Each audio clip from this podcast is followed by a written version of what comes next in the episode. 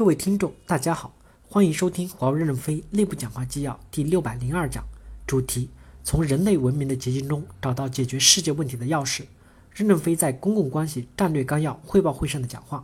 本文刊发于二零一八年九月二十九日。接上文第三部分，基础研究突破正在结构性的深化。我们还没有被产业认同，是因为我们做的还不够好。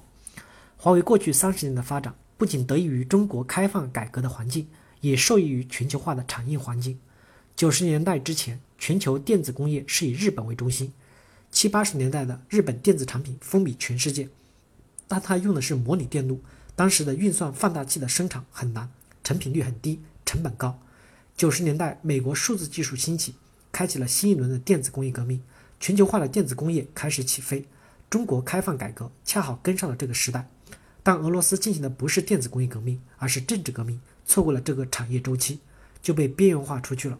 我们这只小麻雀正好出窝，一步一步的跟随，刚好每一步都踩在了鼓点上，直到今天，我们才刚刚走到了起跑线。正是因为我们的出身不好，才使得我们更加的努力，我们才会更加有希望。我们不被个别的西方国家认同，不要埋怨，因为我们做的还不够好。有人说，百年的基础研究的红利基本消耗完了，现在是存量的竞争，我不认同。这个时代正从管道转向平台化，平台逐步云化，私有云、小公有云逐步成为一个全球化的大云，云开始逐步的智能到万物智能，这中间需要多少的理论突破呀？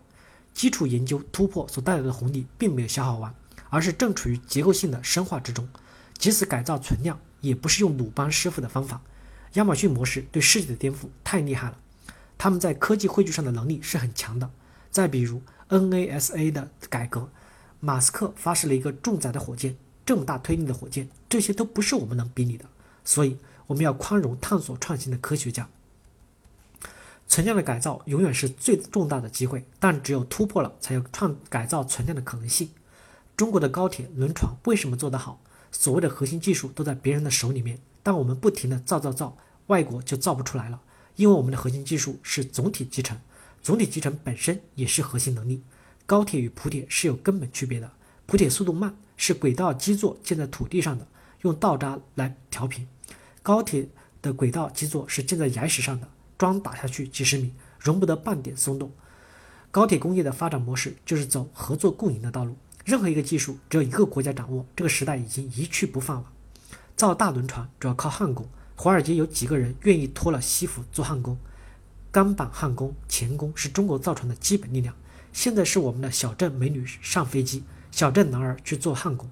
我们有足够的男儿，经过训练，我们就有做大轮船的集成力量。这也是核心能力啊，各有所长，互补互助。我们重新构想一下，其实我们这么多年都是跟随战术。最近我和研发讲话，就是要研发站起来，在战略机会点上要领先。我们对客户的需求的理解不能狭窄，不能以客户说出来的是需求。其实客户需求是一种逻辑学和哲学，是人性的持续激活与成长。是人类文明发展的必然趋势。客户面临的现实问题是客户需求，面向未来的科技创新也是客户需求，只是更长远一点。过去的公司的人才结构是金字塔的结构，将来应该成倒三角。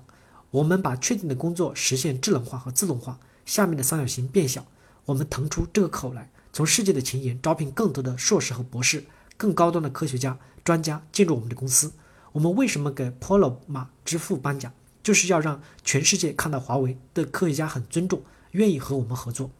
美国不认同我们，我们就把五 G 做得更好，争取更多的西方客户。感谢大家的收听，敬请期待下一讲内容。